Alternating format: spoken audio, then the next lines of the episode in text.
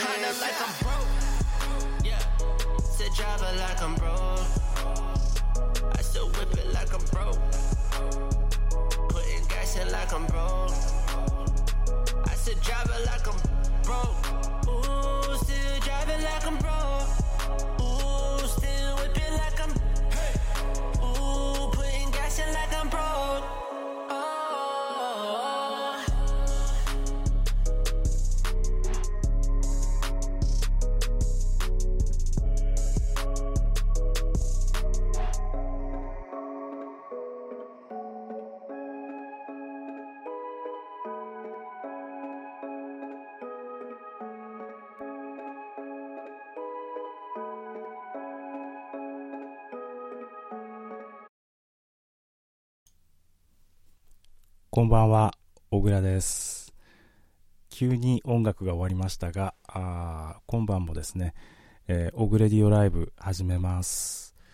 えーちょっとね、あのーあんまり、あのーちゃんと聞き込まないでこの曲をかけちゃったんですけど、あのーえっと、なんかね、ちょっと explicit な、あの、 explicit のフラグつけた方が良かったような歌詞を歌ってたみたいですね。ちょっと N ワードっていうか N で始まるちょっとあのね、あの差別語みたいなことを言ってたみたいなんで、えちょっと怖いんですけど、あの iTunes の方でね、あの explicit じゃないのかっていうなんか異議が出た、出るとこちょっと困るんですが、あの、そんなわけで、あの始まりました。オグレディオライブ、えー随時ですね、え随時というか、まあ、あの、適当に、あの、不定期で、今のところ不定期でですね、お送りしております、えー生配信で、えー配信が終わりますと、ポッドキャストとして、えー音声アーカイブが配信されるという二段構えになっております。えー早速、チャット欄に、えーフレディオさん、あの、ヒゲフレディさんから、あの、コメントいただいております。ありがとうございます。えーこんばんは。スプリーカーって配信開始の通知って来ないのかな？とりあえず Facebook を見てきました。ということで、ありがとうございます。えっと、えーっとですね、ブラウザの通知は来ないかもしれないですね。で、あのーアプリ、モバイルアプリを入れていただければ、一応通知は出るんじゃないかなと思うんですけどね。あの、それで、あの、あれを、あの、オグレディオのアカウント、あの、もちろんフォローしていただかないと多分ダメだと思うんですが、あの、そうしていただけると、通知は一応モバイルのデバイスでは出るんではないかというふうには思います。はい。えー、あの、ヒゲさん、あの、体調いかがでしょうか？あの、ちょっと、あの、お体、あの、具合が、あの、お悪いようでしたが、あの、あまり無理なさらず、あの、適当に離脱して、あの、お休みいただいて大丈夫ですので、あの、ポッドキャストででもですね、あの、聞けますので、えー、適当にゆるくお付き合いいただければと思います。はい、えー、っとですね、えー、それと、これをですね、えー、まだあの、なんていうか、定型文的なことをまだ決めてないんですけど、あの随時思いついたなりに言っちゃうんですけど、これをですね、初めて聞いた、聞いてくださっている方もいらっしゃるかもしれないので、えー、えっと、これはですね、えー、あ、そうですね、えー、ポッドキャストで聞いてくださっていらっしゃる方のために申しますと、これはですね、生配信で、えー、今今日1月26日の夜10時過ぎなんですが、やっております。えーツイッターのですね、オグレディオ underscore com というアカウントをですね、あの、見ていただきますと、そちらで告知もしてますし、えー、オグレディオ .com ですね、oguradio.com という、あの、私のサイトの方にですね、生配信っていう、あの、リンクがありますので、そちらから、あの、聞いていただくこともできるようになっております。えー、お時間合えば、あの、生配信でですね、あの、お付き合いいただければと思います。あの、スプリーカーというですね、あの、配信の、あの、サービスを使って配信しておりまして、そちらでですね、無料アカウントをあの取得していただけるとですね、えー、生配信中にあ、あるいは配信終わってからもですね、あの、コメントを書き込んでいただけるようになりますので、そういった形で、あの、ディスカッションに参加していただけるという形にもなっております。はい。よろしくお願いいたします。えー、っと、えー、コメント欄にですね、チャット欄にですね、えー、フレディさんから、あヒエさんからですね、スマホにもアプリ入れてるんですけどね、ということで、ただいま絶賛、えー、鼻水ズルズル中ですということで、あじゃあ、まだ、あのー、体の具合が、あのー、悪いということで、あの、無理なさらないように、あの、お大事になさってください。はい。えっと、ヌヌさん、えー、ありがとうございます。オールマイティこんばんはということで、あの、来ていただいてありがとうございます。えー、回線の具合ね、あの、ヌヌさんは、あの、結構回線がちょっとあんまり、あの、よろしくないかもしれないですが、あの、まあ、適当に、あの、聞いたり離脱したり、あの、後でポッドキャストで聞いたりしていただければと思います。えー、あで、えー、その後、ヒゲさんからですね、ヒゲフレディさんから、あ、スマホのアプリログインしてなかったということで、ログインしてないとやっぱりあれですね、フォローもあの情報が入ってこないので、あの、伝わらないので、えー、通知も来ないということになるかと思います。はい。でですね、えー、この番組ですね、オグレディオライブなんですが、あの、まあ、過去にですね、まあ、何回かやってきて、えー、今回が4回目なんですけれども、えー、まあ、私の主観でですね、あの、面白いと思った、あるいはちょっと気になったポッドキャストをご紹介するというですね、えー、番組の内容になっております。で、えー、これまではですね、えー、過去のアーカイブをですね、ポッドキャストで聞いていただくとか、あの、スプリーカーのサイトでも公開しておりますので、そちらでもお聞きいただけるんですが、あの、これまでどういうのをご紹介してきたかと言いますとですね、えー、第1回目はですね、What Really Happened っていうですね、えー、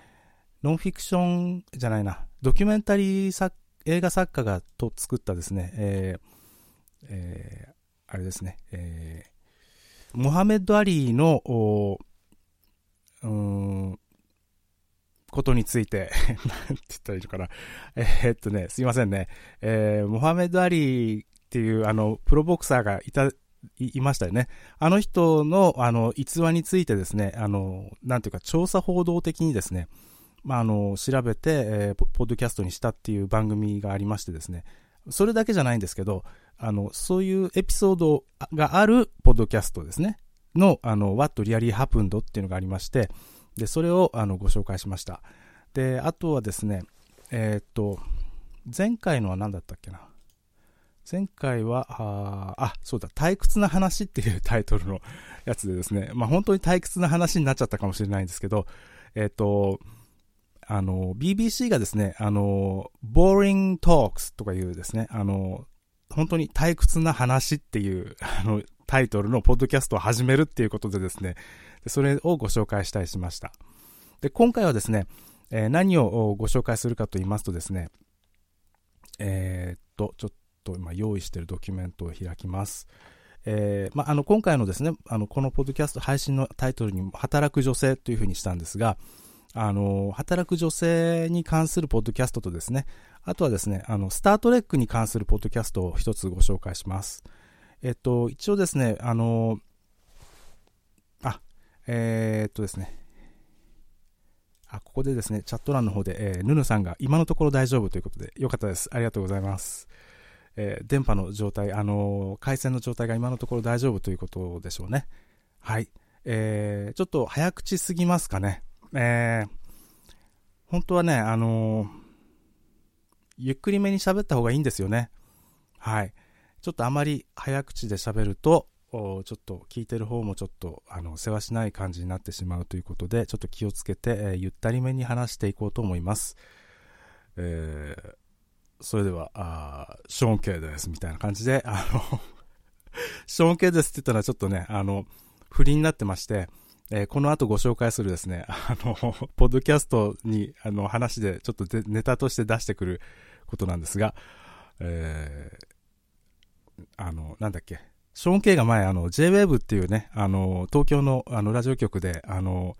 Make It 21っていうのをやってたんですよ。あの、番組を。あの、深夜じゃないけどね、夜10時頃かな、にやってたんですけど、あの、よく聞いてたんですけどね、結構ファンだったんですけど、ちょっとね、あの、あんなことになってちょっと残念ではあるんですが、はい、えー、まあ、ショーン系みたいな美声ではないんですけれども、あの、お届けしてまいります。えっと、まずですね、ちょっと順番前後したんですけども、最初、スタートレックのですね、あの、ポッドキャストですね。えー、スタートレック自体は、まあ、かなり有名でですね、えー、っと、あ、ちょっと今、うちの Google ホームが反応しそうになったので、ちょっとミュートしました。えー、と、それもですね、ちょっと、段取りでですね、最初にやっとかなきゃいけないのをですね、忘れたりというですね、まだは慣れていない感じが出てしまいましたが、えー、スタートレックは、あの、まあ、有名なですね、あの、スペースオペラっていう風に分類されたりするんですよね、確か。あの、まあ、あの、なんていうかな、あの、壮大なドラマですよね。あの、宇宙を舞台にした壮大なドラマでですね。で、あの、SF のものなんですけど、で、確か60年代ぐらい、1960年代頃から続いてるのかな。かなり歴史の長いあのテレビ番組で、テレビシリーズで、映画にもなっているものですが、それに関するポッドキャストで新しく始まったのがですね、ありまして、 The Trek Files というですね、えー、タイトルのポッドキャストです。で、これはですね、えー、今年の1月23日に配信開始になりました。なので、まだ1話か2話ぐらいしか多分出てないですね。で、えっとですね、スタートレックのですね、関連本の著作を書いているですね、あの、本を書いているラリー・ネメチェクっていう、この方もよく知らないんですけど、多分ね、スタートレック好きな人だったら、あ、あのラリー・ネメチェクか、みたいになるかと思うんですが、あの、そういう、あの方がちょっと出演してですね、話をしているというもので、えー、これはですね、トレックニュースのドットネットっていうサイトのニュースで知りました。はい。えっ、と、スタートレックはね、あの、僕はね、あの、90年代に、えっ、と、学生時代かなに、あの新スタートレックっていう日本語のタイトルだったかな。それのですね、あの、 Star Trek The Next Generation っていうですね、あの、そのシリーズを割とよく好きで見てたんですよね。だからあの、えっと、ウィリアム・シャトナーのやつとか、スポックがよく出てきたやつのバージョンはあんまり知らないんですよ。で、えっと、その、えっと、新スタートレックのですね、あの、その、ザ・ネクスト・ジェネレーション、まあ、略して、あの、頭文字を取って TNG って言ったりするんですけど、その TNG の方のスタートレックではですね、あの、データっていうですね、あの、アンドロイドが出てきまして、えー、そのアンドロイドがですね、かなりいい、あの、演技をしている、演技というか、まあ、いい味を出しているシリーズだったんですね。で、まあ、そのデータが、まあ、あの、スポック的な、あの、立場の役割になってたと思うんですね。きっとね。あの、理性を司る役割ということでね。ということなんですけど、で、最近はあの、ネットフリックスでですね、あの、ネットフリックス多分独占配信だと思うんですが、あの、スタートレックディスカバリーっていうシリーズがですね、あの、配信されてまして、まだ見てないんですよね。もうだいぶ配信開始から日にち経っているんですが、あの、まだ見てないんですが、これも気になっていて見ようかなと思ってます。ちょっと聞くところではですね、あの、LGBT とかですね、まあ、あの、あの、同性愛ですね、とか、そういうものに対する、まあ、あの、理解が進んだ世界を描いているようなんですけども、あの、ちょっとね、あの、そういう、なんていうか、時代が変わったよっていう、そういう、設定でのスタートレックも見てみたいと思っています。ということで、えー、そのですね、えー、ザ・トレックファイルズはですね、まあ、あの、もちろんザ・トレックファイルズっていうので、あの、検索していただければ出ると思うんですけど、あの、この配信終わった後にですね、あの、リンクを貼りますので、えー、そちらからもご覧いただけるようになあのしておきます。で、えー、次にですね、えー、ご紹介するのがですね、えー、あ、その前に曲いった方がいいかな。あ、いいか。最初に曲をおかけしたので ちょっとあんまり曲がかけなくてもいいか。あの、じゃあ次行きます。はい。えー、次のですね、ポッドキャストでですね、えー、Women at Work っていうのとですね、えー、あと Dear HBR っていうポッドキャストをご紹介します。で、これらはですね、どちらもですね、えー、ハーバードビジネスレビュー、えー、ハーバードビジネスレビューっていう、うところのですね、えー、ポッドキャストなんですね。で、あの、ハーバードビジネスレビューっていうのは何かって言いますと、アメリカのですね、経営学誌、経営学に関するが雑誌ですね。経営学、あの、ビジネスの経営ですね。に関する雑誌のことでして、で、あの、えっとですね、えー、ウィキペディアで見たんですが、1922年創刊でですね、ハーバードビジネススクールの機関誌として創刊されたということで、ハーバードビジネススクールっていうのは、あの、ハーバード大学にあのある、まあ、ビジネススクールということで、あの、経営学のですね、あの、を教えるところですね。えっと、MBA っていうのをあのお聞きになったか方、ことがある方も多いと思うんですが、あの、MBA ってあの、まあ、テック系の方に言うとですね、MacBook Air のことですかって 言われるんだけど、多分、あの、そうじゃなくてですね、マスターオブビジネスアドミニストレーションの頭文字を取って MBA ということで、日本語で言うとですね、経営学修士っていう資格のことなんですね。で、えー、大学院で、えー、修士ですね、最初の2年間かなあの、勉強して取るやつが修士ですよね。それがあの、マスターっていうやつで、で、さらにその先行ってですね、あの、2年間行って、えー、博士号を取るとドクターになるわけですよね。なので、えっと、大学院の最初の2年間で取れる資格っていうことだと思うんですけど、あのまあ、詳しいことはちょっとわからないんですが、で、確かですね、あの、ローソン、ローソンの前の社長のですね、新浪さんって言ったと思うんですが、あの方が確かハーバードの MBA 持ってたんじゃないかなと思うんですよね。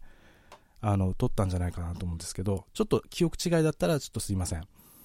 ということで、えー、ここでようやくですね、あの、ショーン・ケイです。が出てくるんですね。あの、ショーン・ケイが、ハーバードビジネススクールっていうのは、あの、ご存知の通りですね、ショーン・ケイがですね、MBA を取ったって嘘をついたところでして、で、あの、実際は取ってなかったらしいんですよね。それもウィキペディアで、あの、書いてあります。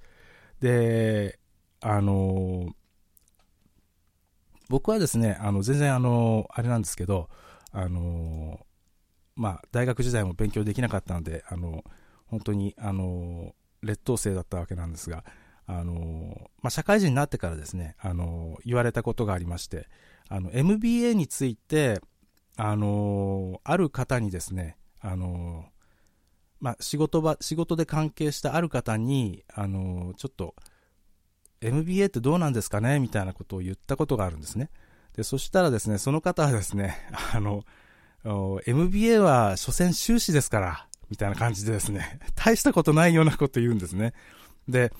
あの、で、ただ、ハーバードなら別ですけど、っていうのを付け加えてたんですよね。だからやっぱりハーバードっていうのはやっぱそれだけすごいんだなっていうのは思いましたね、その時も。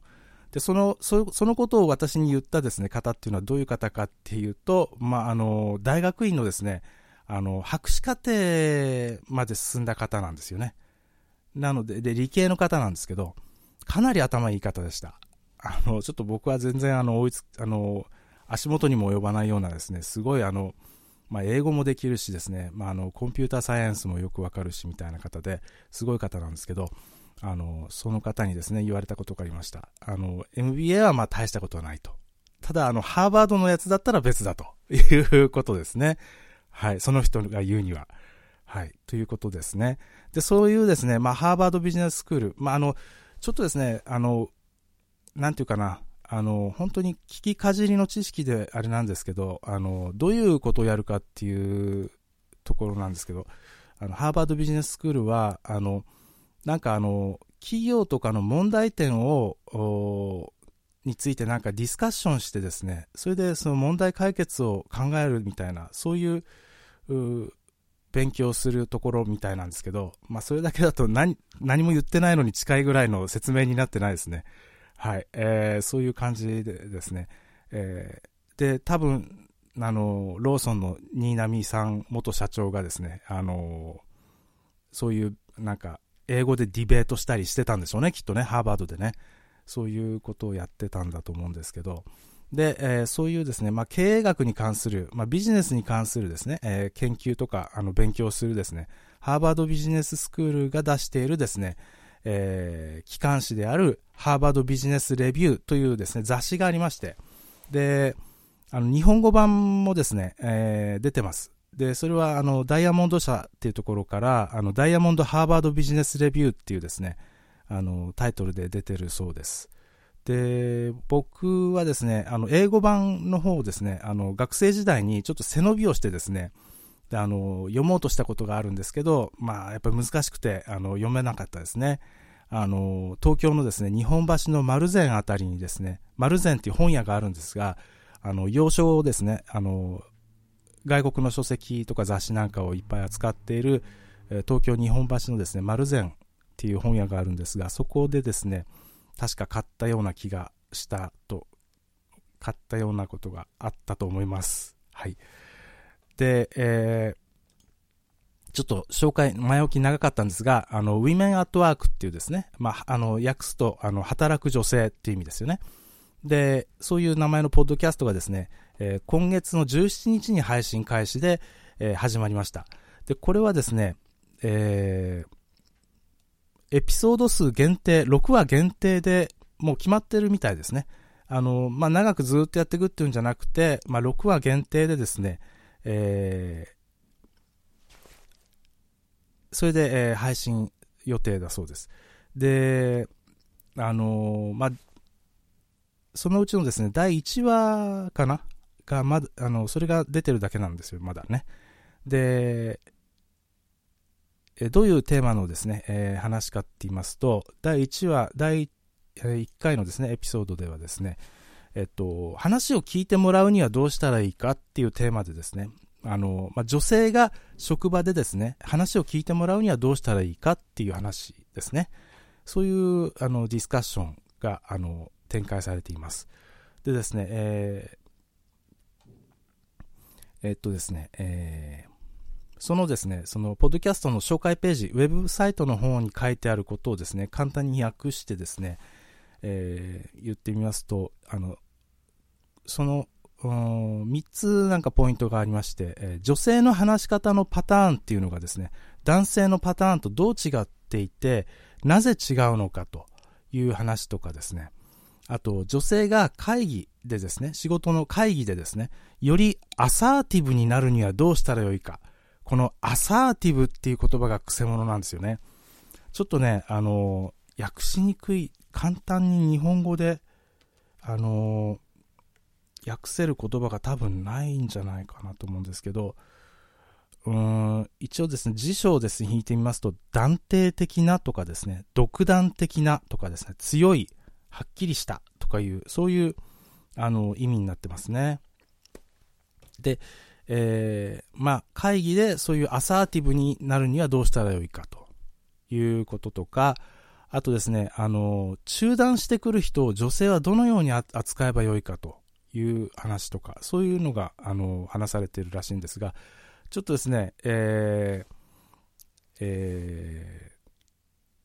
ー、やっぱりあの、僕のリスニング力がですね、あ、これあの、もちろんあの、ハーバードのやつということで、あの、英語のポッドキャストではあるんですが、あの、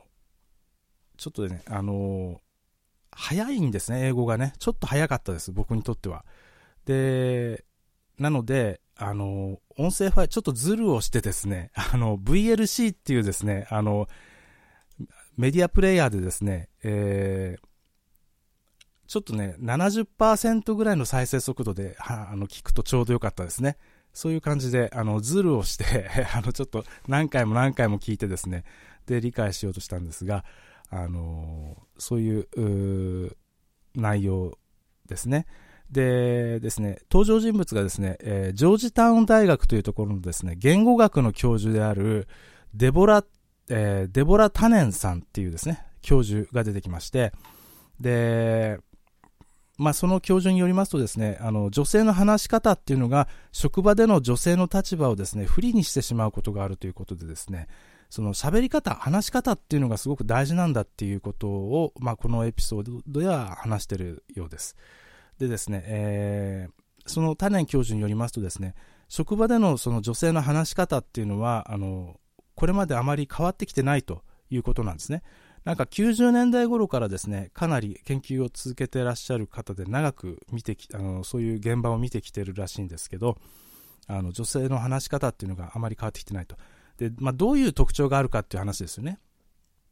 で、えー、ちょっと、まあ、あの、ちょっと遠回りになるんですが、あの、男性、女性とですね、えー、どういう特徴の違いがあるかっていうと、あの、子供、男性もですね、女性もですね、まず、あの、子供の頃ですね、同性同士で固まるんだと。勉強も遊びもと。で、えー、女子は、あ権威を軽く見た話し方をする傾向があると。権威ですね、オーソリティ、えー、を、あの、軽く見た話し方をすると。ちょっとなんていうか、うん、ちょっと馬鹿にするっていう言い方してたかな。ちょっとその辺よく覚えてないんですが、まあそういう権威を軽く見ると。男子はその反対で、で、お互いに競争してですね、相手をしのごうとするような傾向があると。まあ、権威志向っていうことなんでしょうかね。で、えー、まあそういう違いがあるということで、で、女性はですね、働くようになるとですね、あの、ボシー、ボシーっていう言葉言ってるんですよね。あの、ボス、ボスってあの、上司っていう意味のボスっていう言葉がありますけども、それにですね、Y をつけて、ボシー、ボスっぽいっていうね、あの、そういうふうに見えないように努める傾向が女性にはあるんだということを、そのタネン教授はあの言ってますね。で、一応ですね、えあ、ボスイをですね、辞書で引きますと、親分風を吹かせるとかですね、威張り散らすっていう意味が出てますね。はい。そういう感じだそうです。そういうふうに見えないように努める。あの、自分がそういうふうに見せない、見える、見えないように、えー、努める傾向があるということらしいです。でですね、えー、それでですね、あのーあとですね、特徴としてですね、女性っていうのはあの we を使うと。あの、私たちっていう意味のですね、we ですね。それを使うことが多くて、男性はですね、私っていう自分っていう、自分一人の自分っていう意味の愛を使うことが多いっていう特徴があるみたいなんですよね。で、あとですね、あの、うん、心理学の実験の話が出てきましてですね、あの、ま、女性の特徴っていうのを、あの、表す、あの、示している心理学の実験をですね、そのタネン教授が言ってるんですけど、あの、大学にですね、入学してくる大学生にですね、えー、今後自分がどれくらいの成績を収めるだろうかということを聞くテストをですね、あの、してきたっていう、あの、したっていう心理学の実験がありまして、で、あの、それをですね、二つのグループに分けて、えー、違うようにですね、えー、聞き方、聞き方を違うようにしたんですね。で、そのグループの半分は、あ自分の答えをですね、えー、他のみんなが知るようなやり方で、えー、まあ、答えさせたと。つまり多分、多分あのえ、みんなの前で発表させるか、それか、あの、何か書いて答えた場合でも、それを読み上げるとかですね。そういう形で、その回答者の答えがみんなに知られるようなやり方で答えるっていうのがグループの半分。で、残りの半分はですね、誰にも知られないように、あの、封書にですね、あの、封をして、えそれで、あの、答えるっていう、うそういうやり方をしたと。で、そうするとですね、回答を公にした方のグループではですね、女性は自分の将来の成績をですね、低く見積もったそうなんですね。ということで、なんていうかこう、控えめにするっていう傾向が女性にあるみたいなことが見えてくるんですね。で、えー、そういう、まあ、傾向があるということをですね、まあ、多年教授は言うわけなんですけども、で、まあ、そういうのをですね、あの、言いながら、そういうのを踏まえてですね、まあ、あの働く場で、えー、女性はどういうふうに言ったらいいのかと。いうことでですね、えー、言い方の例っていうのをですね、あの言ってるところがありまして、で、例えばですね、あの、うんその女性が、あの、部下に対して何か仕事を頼もうとする場面をちょっと想像していただくといいんですが、そういう時にですね、あの、この仕事を4時までに、あの、やってちょうだいっていうことをですね、えー、例えば部下に、その女性の上司が部下に対して頼むとします。その時にどういう言い方がいいかということで、3パターンその多年教授は言うんですね。で、一つはですね、えっ、ー、と、高い声で上がり調子でですね、えー、Do you think you could do this by four? っていう感じでですね、あのー、高い声で、えー、まあ、いかにも女性らしい感じの言い方かなっていうふうに僕には感じたんですけど、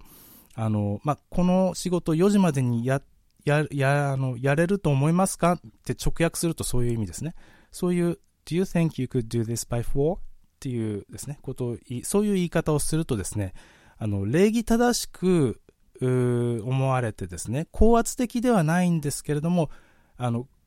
その一方でですね、権威もない言い方になってしまうということで、そこがちょっとバランスが難しいというところなんですね。で、あの、もう一つの言い方としてですね、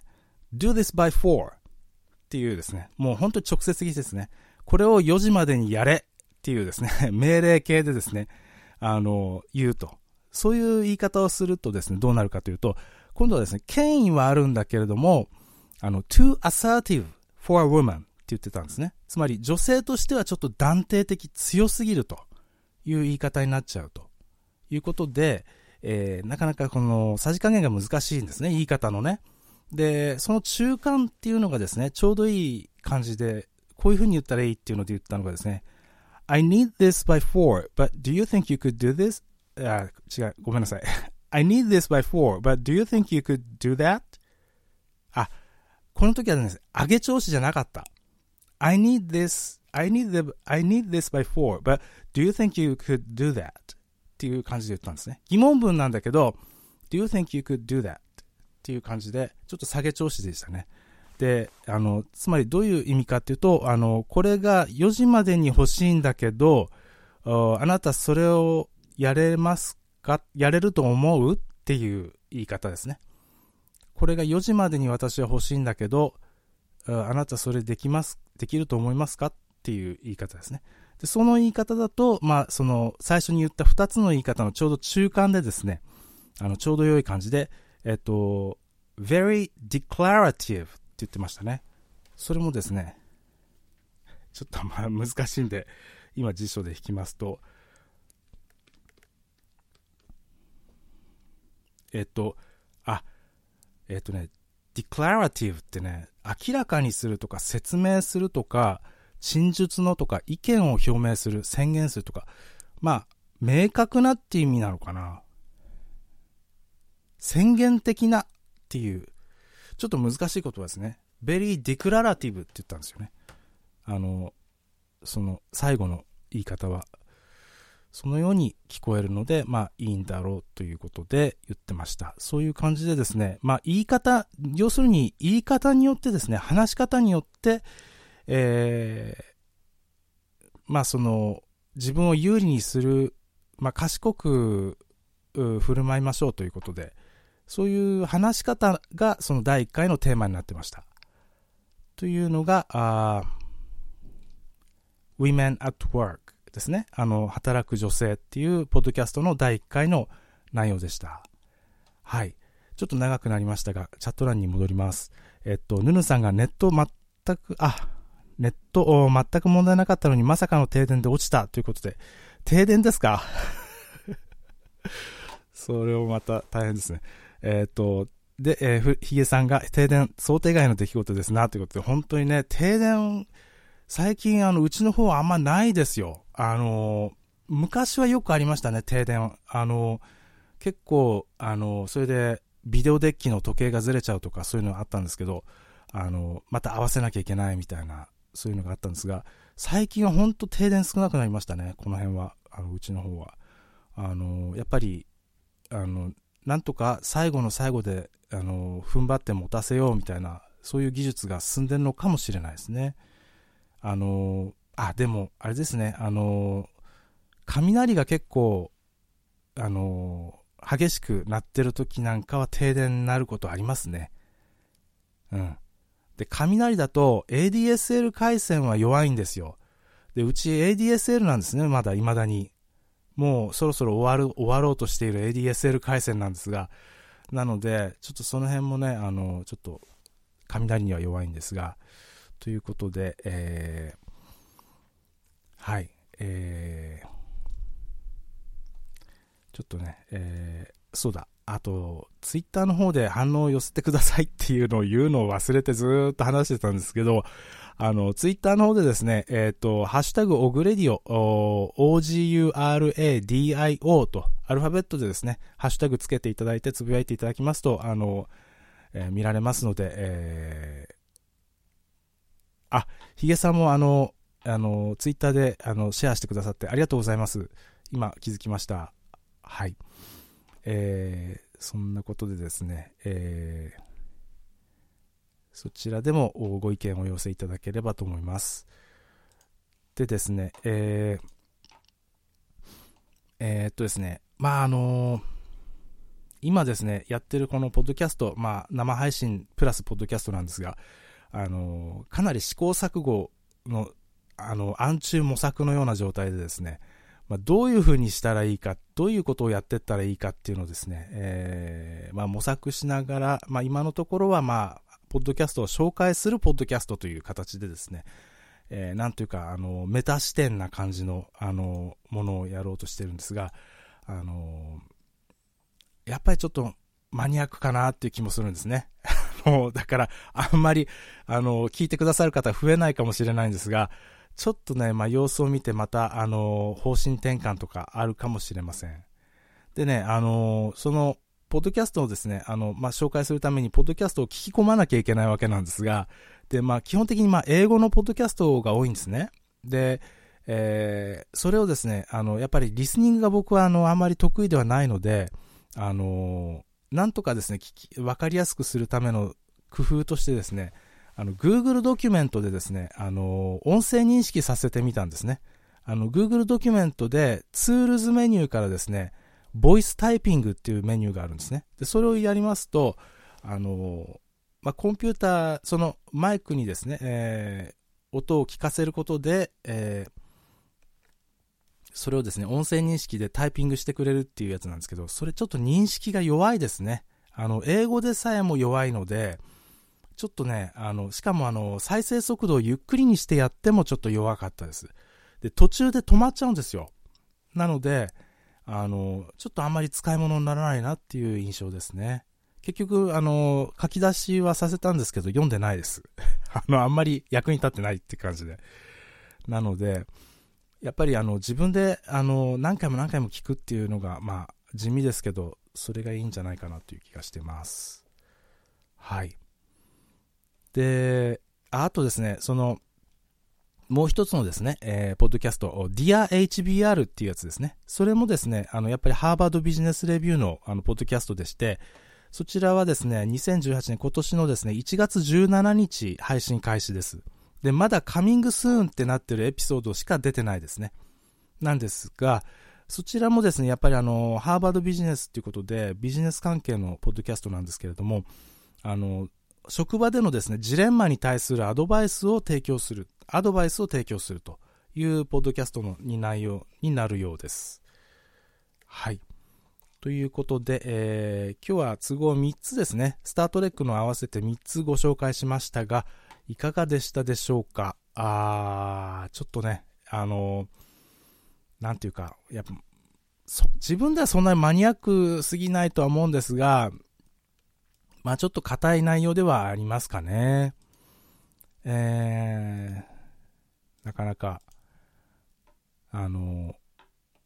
一応ね、えー、毎日、あの、できるだけ新しいポッドキャストは、あの、ウォッチしてですね、あの、いいの、面白いのがないかって探してるんですけど、なかなか難しいですね。で、前回、あ、そっか、前回言ったのが、あれなんですよ。アトランタモンスターとかのですね、あの、トゥルークライムもののですね、あの、実際に起きた犯罪を題材にしたポッドキャストですね。あの、シリアルのヒットで多分火がついたと思うんですけれども、あの実際に起きた犯罪をテーマにしたポッドキャスト。それのですね、アトランタモンスターっていうのがですね、今あのアメリカの iTunes で、あの、ちょっと前に見たらですね、あの、トップのポッドキャストにランクインしてまして、で、あのそれも聞いたりするんですけども、難しいのでですね、ちょっと解説できるほどちょっと理解できないんですよね。なので、その辺がですね、えー、まあ、誰かうまい具合に面白く紹介してくれたらいいなっていうふうに、ちょっと 他力本願ながら思ったりもするんですが、あのー、そう、それでですね、えー、そういうあの、トゥルークライムのポッドキャストって結構かなりたくさん出てるんですね。あの、数が。で、なんでその、みんなそういうのが好きなのっていうのをですね、あの、クオーラっていうですね、あの、質問サイトで質問したんですけど、まだ答えが返ってこないので、それについてもちょっと話せないなっていうですね、状態です。はい。えー、ということで、えー、あ、今日もですね、40分以上話してしまいましたね。30分ぐらいをざっとですね、目安に考えてたんですけども、やっぱり、ちょっと話し込むと40分ぐらい、音楽入れて話し込むと40分から40分、45分ぐらいになっちゃいますね。